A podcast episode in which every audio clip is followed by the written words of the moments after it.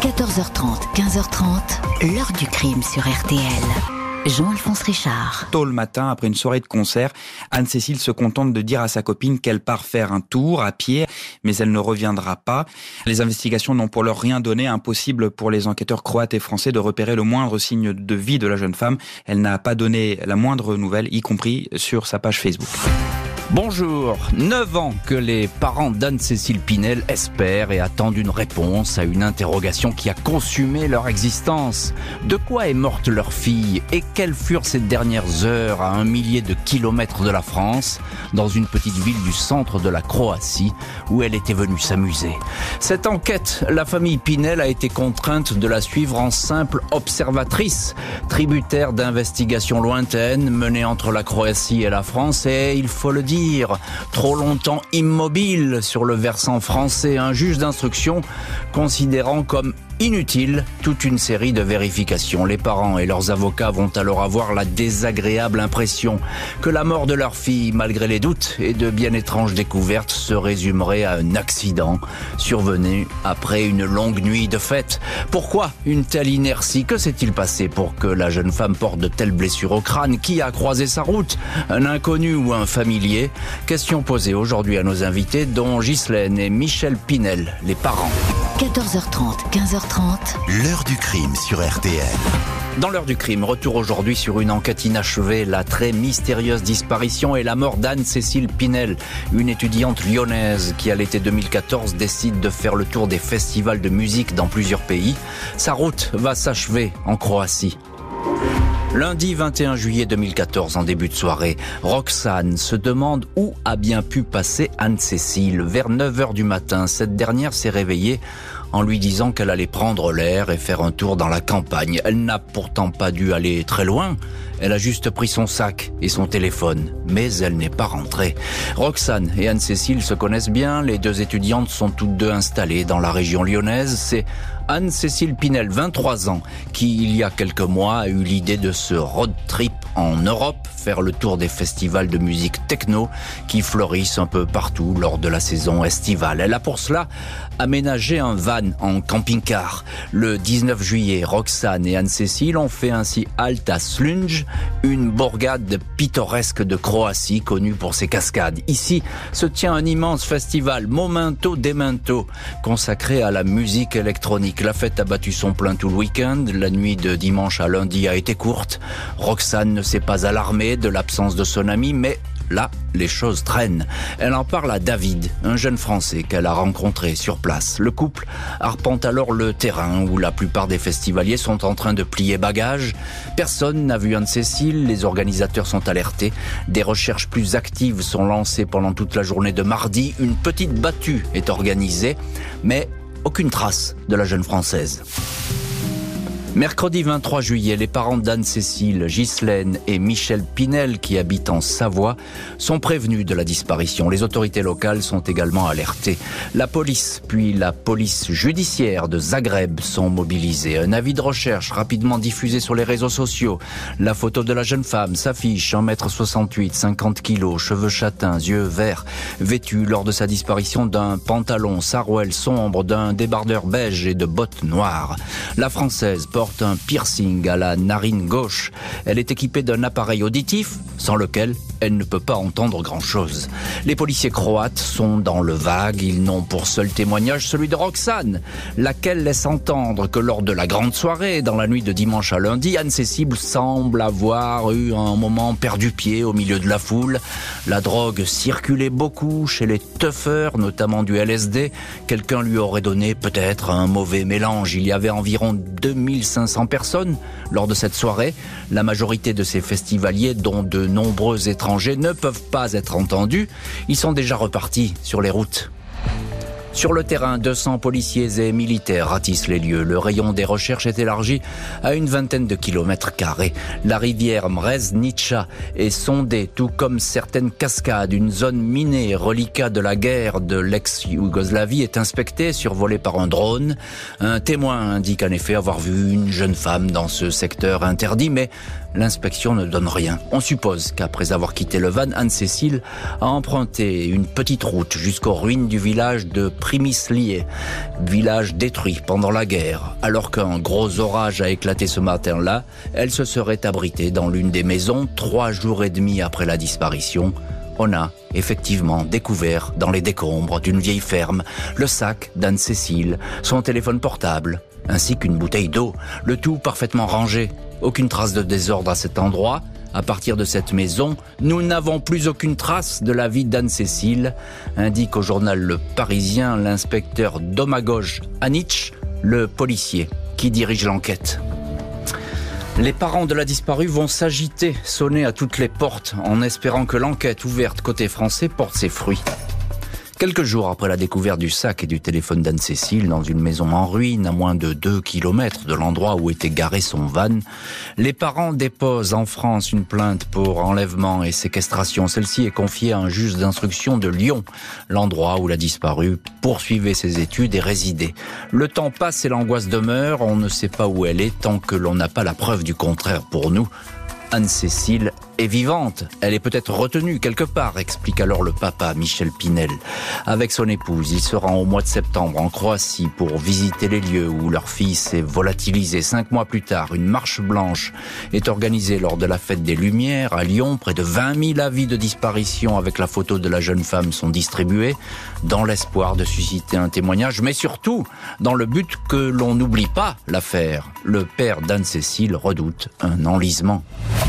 Les informations depuis la Croatie arrivent au compte-gouttes, davantage porteuses d'interrogations que de réponses. Impossible d'en savoir plus sur les deux témoins recensés par la police locale.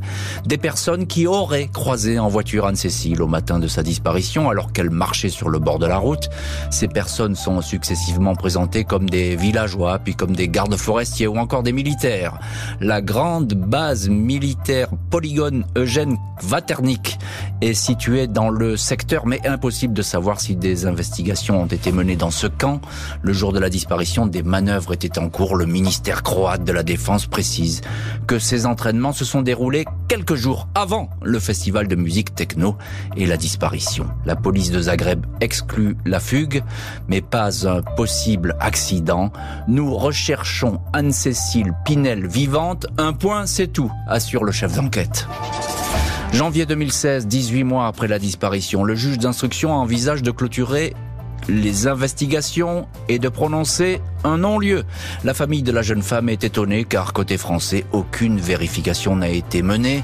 Les gendarmes de la section de recherche de Lyon ont plusieurs fois demandé aux magistrats de pouvoir se rendre en Croatie, à Dubrovnik, ainsi que dans la région de Slunj, afin d'y rencontrer les enquêteurs croates et de compulser le dossier. Ils étaient les bienvenus, c'est une pratique habituelle, mais le juge a refusé cette mission car selon lui, elle était inutile et ne serait que du tourisme judiciaire. Les gendarmes sont donc restés dans leur caserne, contraints de travailler sur un dossier inconsistant. Septembre 2017, la police croate demande au juge de Lyon de procéder à toute une série de vérifications concernant des Français présents au festival techno. Il est notamment question d'interroger ou réinterroger certains témoins. Le juge ne va jamais répondre aux policiers de Dubrovnik. Ces témoignages sont pourtant capitaux. C'est toute la chronologie de la présence ou pas d'Anne-Cécile dans ce camping-car qu'il faut déterminer. Nous ne savons toujours pas avec certitude quand et où elle a disparu, assure l'avocat des parents, maître Corinne Herman. Après quatre ans d'enquête, l'affaire va changer de dimension avec la découverte d'un corps.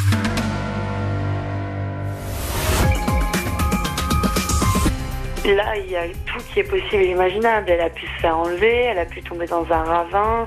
Quand ils ont commencé les investigations pour retrouver Anne-C, pleuvait. Donc tout ce qui était odeur et traces, les chiens n'ont rien trouvé euh, quand les patrouilles ont regardé au niveau des traces qu'il y avait par terre. Dans l'heure du crime, nous rouvrons aujourd'hui l'affaire Anne-Cécile Pinel. Cette jeune Française, 23 ans, a disparu en Croatie à l'été 2014, en marge d'un festival de musique électro. Enquête hésitante, compliquée. Quatre ans après les faits, un corps est retrouvé en pleine campagne.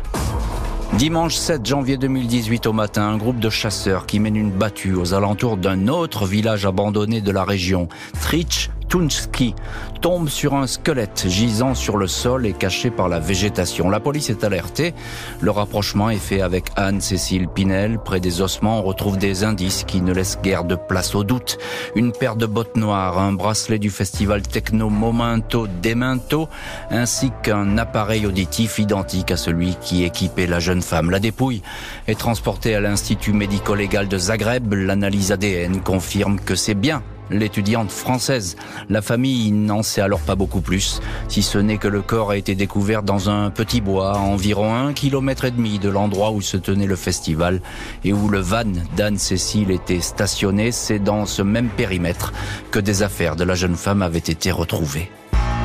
L'autopsie n'établit pas les causes de la mort, mais le légiste relève un enfoncement visible au niveau temporal, comme si Anne-Cécile Pinel avait été frappée à la tête. Anne-Cécile est probablement morte après un coup porté à la tête. Malheureusement, on ne connaît pas l'origine de ce coup. Qui a frappé On ne sait pas, indique maître Vishna Jezic Soric, l'avocate croate de la famille Pinel. La découverte du corps relance les spéculations, la piste criminelle. Les avocats demandent que de nouvelles vérifications jamais conduites jusque-là, notamment des auditions, soient relancées. Ils souhaitent qu'une expertise médico-légale soit également conduite en France dès que le corps sera rapatrié. Vendredi 2 février 2018, Anne-Cécile Pinel est inhumée dans le village de la famille à Saint-Paul-sur-Isère. Difficile donc de dire euh, comment est morte Anne-Cécile et de quoi elle est morte, même si c'est la mauvaise rencontre qui semble privilégiée. Jeudi 26 avril 2018, prise de position assez rare. Le procureur général de Lyon demande le dessaisissement du juge d'instruction de l'affaire Pinel. Il est reproché à ce magistrat de ne pas avoir réellement enquêté en faisant valoir que la mort d'Anne-Cécile était accidentelle. La jeune femme aurait fait une chute après avoir abusé de stupéfiants. Le juge avait ainsi rejeté toutes les demandes d'actes et expertises formulées par les parents. Refus étonnant, car l'autopsie menée à Dubrovnik laisse entendre que le crâne de la victime présente des fêlures Quant au squelette, il est intact alors qu'il aurait séjourné quasiment quatre ans en pleine nature. Exposé aux intempéries, s'interrogent les avocats, lesquels pointent un autre mystère. Le van d'Anne-Cécile a été rapatrié en France avec des taches de sang à l'intérieur elles n'ont jamais été vraiment expertisées. Maître Corinne Herman, avocate d'Épinel, s'étonne comme eux de cette instruction immobile. Le magistrat instructeur qui souhaitait clore l'affaire est finalement dessaisi courant de l'année 2021. Les parents espèrent que le nouveau juge ordonnera des expertises. Nous voulons que soient recherchées toutes les réponses techniques possibles. Depuis juin 2015, rien n'est fait ou à minima, nous perdons des années, font savoir Michel et Ghislaine Pinel. Des parents qui espèrent, après toutes ces années, que leur affaire soit confiée au pôle des affaires non résolues, le pôle des cold cases.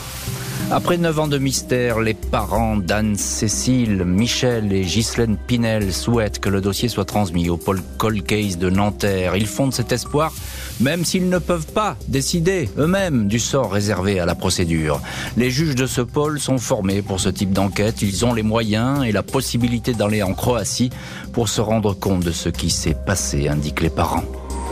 En décembre 2022, s'était tenue l'Assemblée générale de l'association Action Lumière Justice pour Anne-Cécile, mise sur pied par les parents, les proches et les amis de la jeune femme. Les lettres et les pétitions adressées aux autorités n'ont jamais recueilli l'écho espéré. Pas de quoi décourager des parents qui indiquent, même si c'est dans l'ombre, on continuera.